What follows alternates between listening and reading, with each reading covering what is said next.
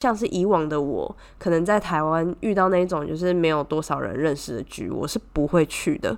我一定要，我一定会问说啊，有谁要去？然后可能有一两个人我是认识的，我才会去。可是对于这种就是大家都不认识的，我就会觉得说，嗯，还是不要好了，真的怕尴尬。我真的很庆幸我当下没有直接拒绝，不然我就不会有这么好玩的经验。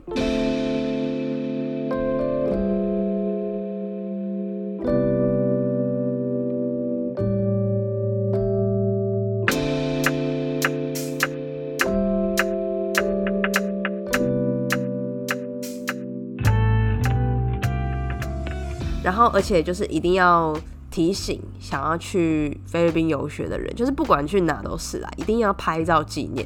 因为有些人就是给小，就是不喜欢拍照，就会觉得拍照很尴尬，或自己笑起来很丑。没有这种事，就是你一定要拍照纪念，因为你永远不知道这些人，你们下一次见面会是什么时候。因为即使大家可能在离别的时候都会讲说啊，我会到就是冲绳去找你啊，我会到。嗯，大阪去找你，我会去韩国找你。可是其实你看，像现在疫情的期间，你真的想去哪都没有办法。那我是还好很幸运，从菲律宾回来台湾之后，我又去了一趟韩国，那就有去找我好朋友 Steven。然后那时候就是大家也都还很熟，所以其实我们去玩了一天，就觉得哇很 happy。然后在就是韩国见到韩国的朋友，那种感觉真的是超不一样、超棒的。然后我觉得大家一定会有相同的朋友 group，然后你可能会习惯跟这群人出去，然后不再去认识更多新的朋友，因为其实像游学这种语言学校，它是每个月都有新的人一直一直进来的。那我觉得不要去排斥说认识新的朋友，因为其实那些人都是可以帮你增广见闻的一些。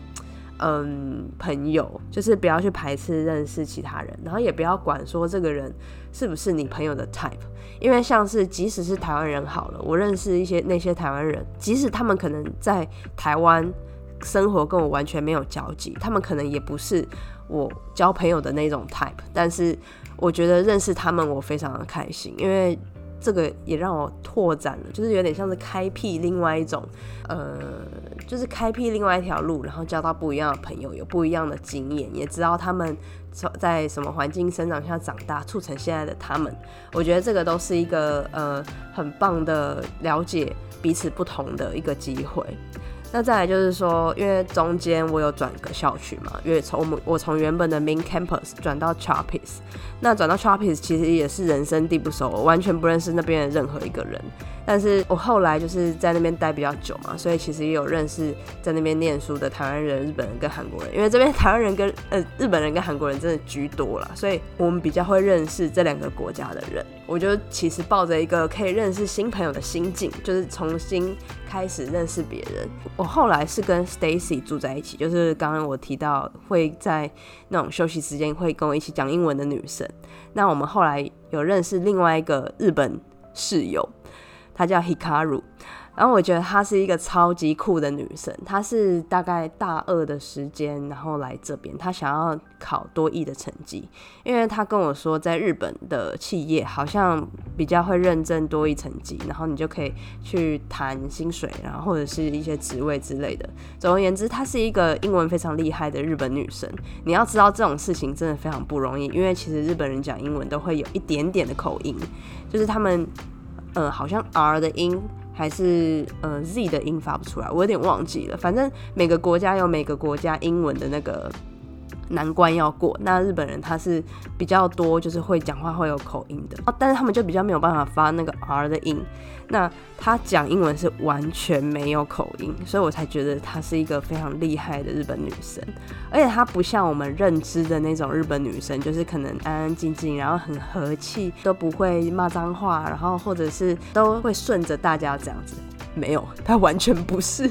他其实还蛮火爆的，因为有一次我记得是他跟 Stacy 要一起出去吃饭，然后他忘记带手机还是钱包，反正其中一样，他就跟司机说他要回去拿。然后但是那时候其实司机已经大概开了大概十分钟，折返的时候司机也没有讲什么。等等到他停在我们学校前面的时候，他才那司机才说哦，我要我这样要重新计费，因为就是等于说我从回到原点重新开始。那 Hikaru 就超级生气的，因为他就觉得说你这样就是要坑我钱啊。然后他就说这样子。就是他不会付这个钱，他只会就是付就是你到这边的钱这样子。然后反正他们在车上吵了很久，Hikaru 还摔门，我觉得哇太扯了，就是你完全没有办法想象一个日本女生然后跟司机吵架，然后还摔他门。反正后来结果是他们就不搭这个司机的车了，他们就是在 Grab 下一台这样子。但是我觉得他是一个，我觉得算是很屌的。日本女神，我也很 respect 她，但是重点是，这要爆料一个小八卦，她很不喜欢我之前的室友米卡，原因是因为有一次她跟我一起到主校去考试，那我其实没有考，我是去就是有点像接她，然后我们要一起去吃饭这样子。那在我们吃饭之前呢，我就先呃去找米卡，因为他们在附近的咖啡厅喝咖啡这样子，然后我就叫 Hikaru 来。反正他来了之后，我就跟大家介绍说，哦，他这是我的日呃新的室友，他叫 Hikaru 这样子。然后我也有说，哦，他也来自日本。那结果我当下是没有注意啦，但 Hikaru 是跟我讲说，米卡直接把头撇过去，就是他完全不想理他。然后听到我整个傻眼，我说 Really？我是我真的不知道这件事情。然后他又说，他是说是真的。他还用很严重的字眼，他就是说 she really pissed me off，然后我觉得哦，而且他又说我真的很想跟他 face to face，就是问清楚你当下为什么要撇头，然后我就觉得哇操，这真的不能让他们面对面哎，真的场面会很可怕，而且就是一定会超级尴尬，一定会超级尴尬，我觉得这太恐怖了，千万不能让他们这样子。反正我觉得她是一个很酷的女生啊，然后她也很表明，她就是遇到那种。事情他就是忍不住，他就是会直接讲，他也不会藏在心里。那这也是我很欣赏的地方，因为我一向就是喜欢直来直往，我也不喜欢就是都不讲。因为像米卡就是不会讲，反正之前他们出去玩就有发生一些事情，然后米卡脸就很臭，我就有去问他说你你是不是因为怎样怎样怎样不开心啊？然后他才跟我说，对我觉得如果其实我不问的话，他应该就是完全不会讲，所以我就觉得。就是她就是一般的日本女生，但是像 Hikaru，她就是有别于一般的日本女生，所以我就觉得这个是非常好玩的地方。你就可以看到从同一个国家出来的人，就是孕育出非常不同的两种个性。再来就是想要跟大家分享一些就是恋爱的小故事。又要讲到米卡的部分了，因为毕竟之前我 Instagram Story 在 po 她的时候，也是蛮多人问她，就是就是说她觉得很漂亮什么的。反正她有喜欢我。就是我们那一群一个台湾男生朋友，就是反正我们每个礼拜都会一起出去嘛，然后有时候会去夜店，有时候会去酒吧，会去餐厅等等的。那有一次呢，我们就是去了一间夜店。那在那间夜店，其实夜店就那样嘛，就打撞球，然后喝酒，然后不然就是打游戏呀之类的。反正那间夜店可能就有点冷吧。然后刚好那间夜店是位于呃我们学校旁边，在 Main Campus 旁边。米卡他觉得有点冷，然后他就叫我朋友陪他一起回去拿外套。然后我整个大家懂吗？我是他室友哎，就是怎么会是找一个男的，而且还不能进入你的房间去陪你拿外套呢？就是 我真的没有办法理解。反正我当下就傻眼，我还问 Tony 说：“哎哎，他们就，Tony 是另外一个男生朋友。”我还问 Tony 说：“哎，Tony 就是他们是去哪里？”然后他说：“哦，好像回去拿外套这样子。”然后我想说：“哈，我真的是 confused 到不行哎！反正我就觉得这样很不 OK 啦。”然后我后来也问 Hikaru，然后他又说：“哦，日本女生可能都有一点重色轻友这样子，这个是非常正常的一件事情，叫我不要太在意。”然后我心里想说：“哦，好吧，那就是真的文化不同。”再来是有一次我们去夜店，就是过几周我们又去夜店。那去夜店，通常我是不太跳舞的，我们就会在二楼的包厢，就是看大家唱啊，然后听 DJ 放歌等等的。那一次刚好就是有喝了一点酒，哎，可能不止一点，喝蛮多酒的。然后我们我就跟我那个朋友米卡喜欢的那个男生下去跳舞。那当然不止我们两个，太尴尬了，就是一定还有其他的人一起下去跳。我们就是下去大概十五二十分钟吧，我有点忘记多久了。但是我们回来之后，米卡就不见了。然后我想说，他去哪里？因为那时候也有点扛。我问问我朋友说：“哎哎哎，啊，你 他怎么不见了？”然后他说：“我也不知道啊，他也没跟我讲。”然后我们就是同时看手机，他也没有留什么讯息。然后我就直接主动密他说：“哎，你怎么不见了？”然后他又说：“哦，他回学校了。”这样子，我说：“怎么了吗？你不舒服吗？还是你心情不好？”然后他又说：“没有，就是他就说 ‘just wanna go back’，就是想回去。”然后我就再度 confuse，我想说这到底是哪一招？我真的看不懂。我在猜啦，他可能就是吃吃醋吧。可是怎么会？吃到我身上来，因为我完全不是一个 可以被列入暧昧对象或者是吃醋对象的行列啊！就是我跟那一群男生朋友完全是一个很 brotherhood 的相处模式，所以我就完全不太懂为什么要就是突然这样子。然后我就说好，反正你们回去就是多关心他一下，因为那时候我已经在另外一个小区了，所以其实我也没有办法干涉太多。后来隔一天，他们就也传讯息跟我说：“哦，他没事啊，就是很正常的跟他们出来聊天啊、吃饭啊之类的。”然后我就觉得，我操，现在是怎么样？就是 我就觉得他是真的蛮重色轻友的啦。但是就是讲难听一点，他也不是真的嗯重要到哪里去，他就是单纯一个朋友。那我觉得 OK，我尊重你，反正你想怎样就怎样，就是你只要安全就好啦。对。然后我觉得这些事情都在回忆起来，都觉得哇，就真的是太有趣了。我还记得我们在回去的前一周，我们租了一间 Airbnb，刚好里面有个有两个日本男生，他是他们生日。然后我们就打算去那边庆祝啊，整他们。对我来说就是一个还蛮特别的经验，因为等于说我们就是找各种就是我们认识的人一起来同欢这样子。但是当然没有全部人都来了，还蛮可惜的。只不过就是那个夜晚对我来说就是一个还蛮不错的回忆。然后跟大家也一起玩到很嗨，然后听音乐，然后也很 chill。我就觉得哦，就是这种氛围怎么这么快就要结束了？那那那时候内心其实还蛮舍不得的啦。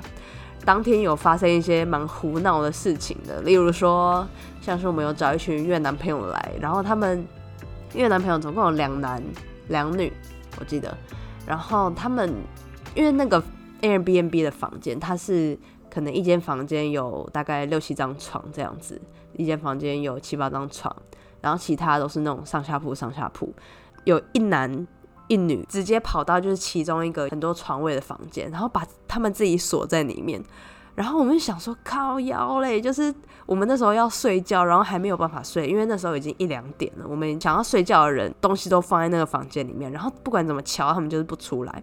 然后我们就想说，他们该不会在里面打炮吧？就是就是一直敲，然后我就说不要再互干了什么东西。然后结果他们还是不出来。反正大概过了一个小时半之后，他们就是走出来。哎，他们好像也没有走出来。是他们把门打开，然后我们就是有人开门进去，然后看见他们就躺在床上聊天这样，然后大家就是一脸黑人问号，想说怎样聊天就聊天，干嘛把自己关在里面？但是我觉得他们一定有在里面做什么了，不然干嘛锁门？反正后来他们是有出来，而且他们就是回学校睡觉。对我们来说，那个就是一个很荒谬的经验，这样子。对于那整个晚上还是蛮好玩的啦。因为我记得我当天也是醉到蛮夸张，我还吐在……哎，我有吐在浴缸吗？还是马桶？哦，吐吐在马桶里面。反正我觉得认识这一群人对我来说是一个很重要的回忆。然后我觉得除了玩之外，我觉得我们玩也有玩到，然后念书也有念到。那我觉得就。这就是一个很 perfect 的游学经验啦。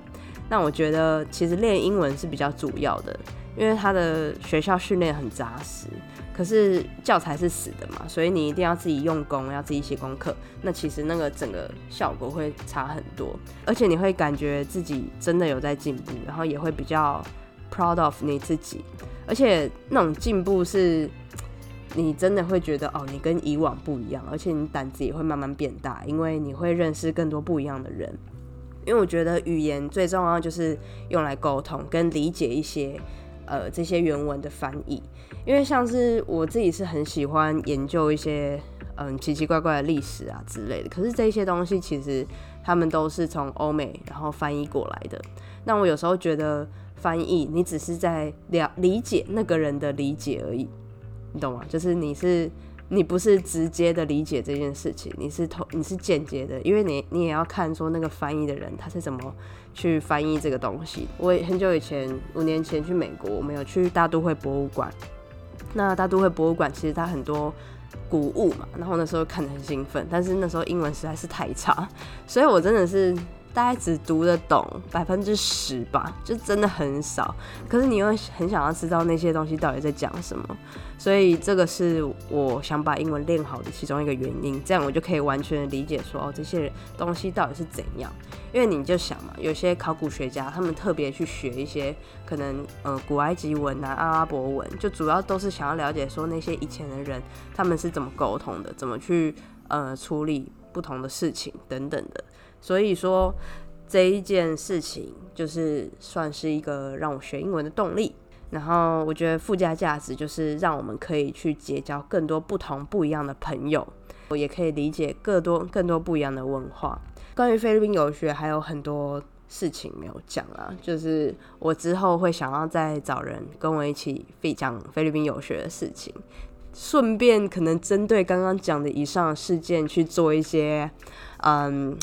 就是解释啊之类的，然后可能我也有很多事件是没有讲，就是好笑的，或者是我们觉得很荒谬的。例如说，我们里面有一个呃台湾男生，他叫做派，然后他是每次出去都很喜欢点很多东西，不然就是可能做很多事情都要很，就是一定要去某一间。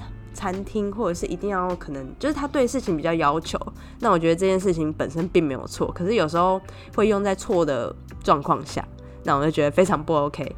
反正我之后会想要找朋友一起来 fit 这一集，我觉得应该会很好玩。那今天的分享就到这边，就是以上是我菲律宾游学的经验，希望可以赶快约到跟我一起 fit 的人。那如果你喜欢这篇的。分享的话，也请你帮我在 Apple Podcast 留五颗星或留言都可以哦。那今天就先这样啦，谢谢大家。